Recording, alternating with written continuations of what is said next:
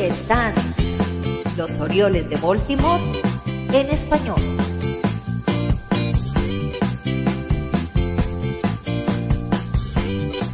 Hola Orioles, con el 2023 ya en la cabeza y antes de empezar a negociar por los refuerzos y de que empiece la locura de la temporada de la estufa, se nos permite elucubrar, pensar, imaginar. Y por eso vamos a mirar el listado de agentes libres que están ahí en vitrina. Los vamos a mirar todos por posición para ver cuál le caería mejor a los Orioles. Por supuesto, estamos hablando desde lo que quisiéramos y pensando en la capacidad de la cartera de los Orioles. Tenemos que recordar que los dos últimos grandes contratos de los Orioles fueron el de Chris Davis de 160 millones de dólares por siete años y el de Ubaldo Jiménez por cuatro años y 50 millones de dólares. ¡Que este señor nos ha engañado! Después de esto es fácil entender que los Orioles seamos un poco alérgicos a los contratos largos. Ni Davis era tan malo, ni Jiménez tampoco cuando firmaron. Pero la verdad es que dejaron más tristezas que alegrías. Y ustedes ya saben que a quien le picó Macagua, Bejuco le para el pelo. O sea, yo no sé quién es el culpable, pero que pongan solución y que no vuelva a pasar nunca esto, ¿eh? Por eso no me atrevo a pensar siquiera en un contrato de esos de hoy en día de 10 años por 300 millones de dólares. Aunque la verdad es que con la inflación galopante no me extrañaría que lo hicieran porque 100 millones de hoy van a ser humo en pocos años en el futuro. Parecerán muchos millones en este momento, pero la verdad no lo habrán sido tanto al final de cuentas. Vamos a empezar con los catchers. Es cierto que estaríamos en la búsqueda de un segundo catcher porque el titular que tenemos no se puede mejorar. Se busca un apoyo para Adley Rutschman. Las opciones pasan por un veterano que acepte ese papel, que siga aportando conocimientos y experiencias a nuestro novato. Para mí ese, ese catcher sería el puertorriqueño Roberto Pérez. 34 años, viene de una lesión sufrida el 7 de mayo pasado con los Piratas de Pittsburgh, se ha cuidado el boricua, no va a poder pedir mucho debido a estos dos factores, la edad y la lesión. ¿Por qué caería bien en Baltimore? Porque cubriría la receptoría una o máximo dos veces por semana, no sería un esfuerzo que fuera en detrimento de su estado físico y aportaría un plus de experiencia que sería también muy interesante para transmitir a los infielders que son jóvenes en los Orioles. Seguimos con los inicialistas. Las primeras opciones del mercado son José Abreu y Anthony Rizzo, pero son inalcanzables a nivel económico. Hay nombres en la lista que pueden ser interesantes, como los de Josh Bell, Brandon Belt y Carlos Santana. El más interesante económicamente hablando puede que sea Santana, que puede ser el segundo de Mountcastle en la primera base, y si no juega en el campo no nos vendría nada mal como designado siendo ambidiestro. También tiene en contra que es un veterano con 37 años, pero eso lejos de ser un problema, creo que viene bien en un dogout lleno de novatos de enorme calidad como es el de los Orioles de Baltimore. Nos vamos a la intermedia. Teniendo a Terrin Babra como segunda base, ahí sí va a ser necesario que tengamos algún refuerzo que a lo mejor pueda jugar otras posiciones. Y ahí aparece el nombre de Joey Wendell, que llega a la agencia libre. Es muy interesante. Wendell puede jugar tres posiciones del infield y hasta los jardines se le puede enviar a jugar. Le viene bien la pared cercana del right field y no creo que se niegue a jugar en los Orioles después de pasar un año en el exilio de Miami como viene de un año bastante regular, creo que se puede negociar con él y aprovechar ese casi 30% de batazos a la derecha que golpea, porque no se requiere tanta fuerza para sacarla por el right field, aunque sí mucha más que para sacarla en el Yankee Stadium. Perfecto, ha quedado clarísimo, ¿eh? Se puede decir más claro, pero no más alto tú. Campo corto. Hombre, me sabe mal mencionar a alguien para el shortstop teniendo a Jorge Mateo que defensivamente no tiene nada que envidiarle a ningún grande liga. pero la falta de bateo se nota mucho y por eso pues hay que mirar. Aquí me pregunto si primará la cercanía que tuvo Michael Ayas con su primera escogencia en el draft como gerente. Eso fue en Houston cuando escogió a Carlos Correa. O vamos a ser más prácticos y buscar un torpedero que haya sido ya probado y que de entrada ya es reconocido y fue muy apreciado en Camden Yards. Les hablo del cubano José Iglesias, el rey de los dobletes. No se fue mal de Baltimore. De hecho, los Orioles pagaron la opción para que se quedara en 2021 aunque después los angelinos vinieron por él y se lo llevaron. Iglesias y Mateo pueden hacer una buena dupla en el campo corto, aunque la verdad no creo que los Orioles estén por la labor de invertir en un shortstop si no salen primero de Mateo. Urias o Wendell, si llega, en caso de que llegase a, firmar, podrían jugar ahí cuando Mateo no pueda. Pero bueno, estamos mirando todas las posiciones según el listado de agentes libres puestos a soñar, a mí me encantaría que viniera Trey Turner, pero hay que ser consciente que costaría una montaña de dinero y personalmente preferiría que ese dinero se invirtiera en lanzadores que nos den innings en cero antes que jugadores de campo donde tenemos superávit. Vamos a la esquina caliente donde miramos el panorama y la verdad es que teniendo a Urias, guante de oro 2022, creo que es inoficioso pensar en alguien más. Y me refiero a Ramoncito como apoyo de nuestro antesalista titular que, según todos los eh, pronósticos en 2023, tercera base de los Orioles va a ser Gunnar Henderson.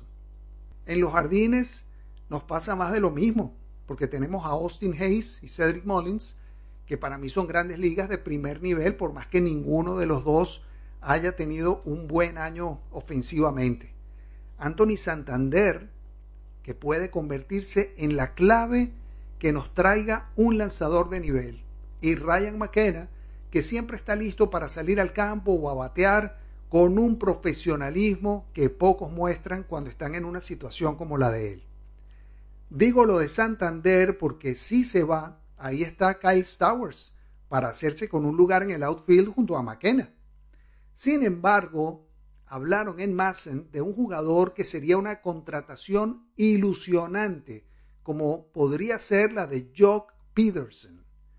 Un hombre que podría jugar la inicial, eh, ser bateador designado, estar en los jardines, siendo zurdo y con el poder que tiene, se cansaría de, dar tablazos en Camden Yards. Pienso que los Orioles vuelven a ser atractivos para muchos jugadores no solo por lo que sucedió este año, sino que los lanzadores ya no sienten que quieren evitar jugar en un estadio donde un flycito corto al left se va de jonrón, como puede suceder en Nueva York con un fly a terreno corto del right field, ahí detrás de la segunda jonrón. Y después de todo este rodeo de los jugadores de campo y todo, llegamos al meollo del asunto, a la parte balseada del pasillo, al pollo del arroz con pollo los pitchers.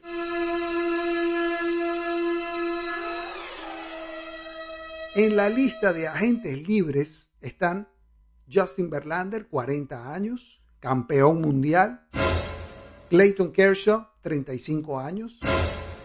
Jacob de Grom, 35 años. Aaron Nola, 30 años. Carlos Rodón, 30 años. Noah Syndergaard, también 30, y Nathan Ovaldi, 33 años. Ahí les he listado los que muy posiblemente no van a llegar a Baltimore. Y si llega uno de estos en 2023, digo yo que no vamos a pelear por la postemporada. Tenemos que estar en postemporada sí o sí. Nombres que podrían llegar, que están en la lista de lanzadores agentes libres y con los cuales estoy de acuerdo con Massen. Bueno, Jamison Tyon, que hizo una buena temporada con los Yankees, y el otro, quizá menos opcionado por lo costoso, Chris Bassett. A mí me gusta, por ejemplo, Pablo López de los Marlins y Tyan Walker de los Mets. De hecho, en temporadas anteriores ya había mencionado a Walker cuando estaba saliendo de la lesión que podría habría sido una buena incorporación en Baltimore. Si llegasen a venir Tyon y otro, bien sea el Zuliano López o Taiwan Walker, o incluso el colombiano José Quintana, creo que esas incorporaciones, más lo que ya hay en los Orioles, se podría armar una rotación consistente, por supuesto, si la respetan las lesiones. La primera muestra de que los Orioles están pensando en grande, y no lo digo peyorativamente, es que la gerencia pues decidió hace unos días que no iba a hacer uso de la opción por Jordan Lyles. Así que han pagado el millón de dólares por el buyout y Lyles a día de hoy es agente libre, no sigue con los Orioles. Esto no es solamente abrir la puerta para que salga Lyles, sino que también significa que se abre la puerta para que entre un gran nombre en el que se puede invertir algo más de dinero. Si viene uno de primerísima línea es porque la gerencia ya está visto que está subiendo la apuesta y habría que ir reservando el cupo para los juegos de postemporada desde el mismo mes de marzo. Uy, qué difícil están los héroes ahora. Al cierre, se van a la agencia libre los siguientes jugadores en los cuales encontraremos nombres que tuvieron chance de jugar y demostrar que estaban para cosas grandes, pero por las razones que sean, no lo consiguieron y me da pena por ellos y espero que les vaya bien en sus futuros equipos. Ellos son Alexander Wells, el australiano que tuvo chance en el bullpen no es mal lanzador. DJ Stewart fue uno de los prospectos importantes de los Orioles. Bateó sus jonrones, pero no tuvo consistencia. De hecho, hubo un tiempo en el que competía eh, en quién se ponchaba más con Cedric Mullins. Pero ya ven, Cedric mejoró, siguió y se consolidó. Y Stewart no lo consiguió. Buena suerte para DJ. Rico García, sin comentarios. Lo mismo que Louis Head, Matt Harvey, Brett Cumberland y Jacob Nottingham. Nunca supimos hasta dónde pudieron llegar todos estos peloteros. Bueno, Matt Harvey vino a escampar. La verdad, ya veremos quién se lo lleva. Que le vaya bien. Ahora, el que me da más tristeza que se vaya es Yusniel Díaz. Ya está, digamos la verdad. es un fracaso. Es un fracaso. ¿Cuánto tiempo le gastamos al cubano? ¿Cuántas expectativas cuando vino en el cambio por Manny Machado junto con Dean Kramer? Que hablábamos de Juniel Díaz, que el, que el super prospecto, que el super talento, que el poder, pero no contábamos con las lesiones. Al final, Yusniel escoge irse a la agencia libre y espero que tenga la suerte que no le acompañó cuando estuvo en Baltimore. Estos casos ocurren. Si no vean, por poner un ejemplo así rápido, Mike Jastrzemski, el pana de Trey Mancini, que estaba en los Orioles, se fue a probar suerte a San Francisco y ahí está jugando. No bateó mucho en la pasada temporada, solo para 214, pero la votó 17 veces, apreciado en los gigantes, juega en los jardines regularmente. Ese, ese cambio que se llevó a, a Jastrzemski a San Francisco, nos trajo de vuelta al pitcher Tyler Herb. Pero tú, pero tú quién eres, ¿Qué? estás haciendo? Bueno, no se preocupen, yo también tuve que buscar qué era de la vida de Tyler Herb. Al año siguiente de estar en Norfolk, se fue de agente libre y sigue ahí jugando en las ligas menores, ahora está con los cerveceros de Milwaukee. Mientras tanto, Jastrzemski en las grandes ligas. Bueno, ya ven, Va a ser entretenida esta temporada de cambios porque hay más nombres en la lista que va a ser divertido ver cómo cambian de equipo, como Sander Bogarts, el mismo Aaron Judge. Vamos a ver quién es el que se mete la mano al bolsillo para tener a Judge. ¿Será San Francisco? ¿Será los Dodgers? Que se fuera la nacional a mí me parecería interesantísimo. Pues como este, bueno, muchos nombres van a estar en las webs y en los comentarios y ahí estaremos todos viendo cómo se mueve el cotarro. Para no ir más lejos, Jim Choi ya firmó con los piratas. Ah, ya ven, bueno, no es más, tampoco ha sido menos. Lo cierto es que en 2023 los Orioles tenemos que pelear desde el 30 de marzo por estar en la postemporada. Si hacemos una temporada solo un poquito mejor o igual que la de 2022, no nos vamos a poder dar por bien servidos.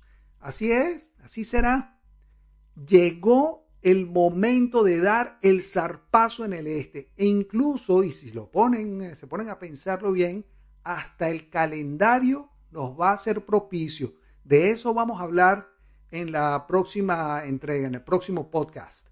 Hasta la próxima, Orioles. ¡Out! ¡Fuera! ¿Cómo que fuera? ¿Que no vio la jugada? ¡La bola llegó antes! ¿Acaso está ciego? Jamás voy a permitir que me robe! ¡No lo haré! Libertad de expresión. Ese gran privilegio del que disfrutan jugadores y espectadores. Por eso el deporte nacional norteamericano será siempre el llamado béisbol. Suscríbete al único podcast de los Orioles de Baltimore en español.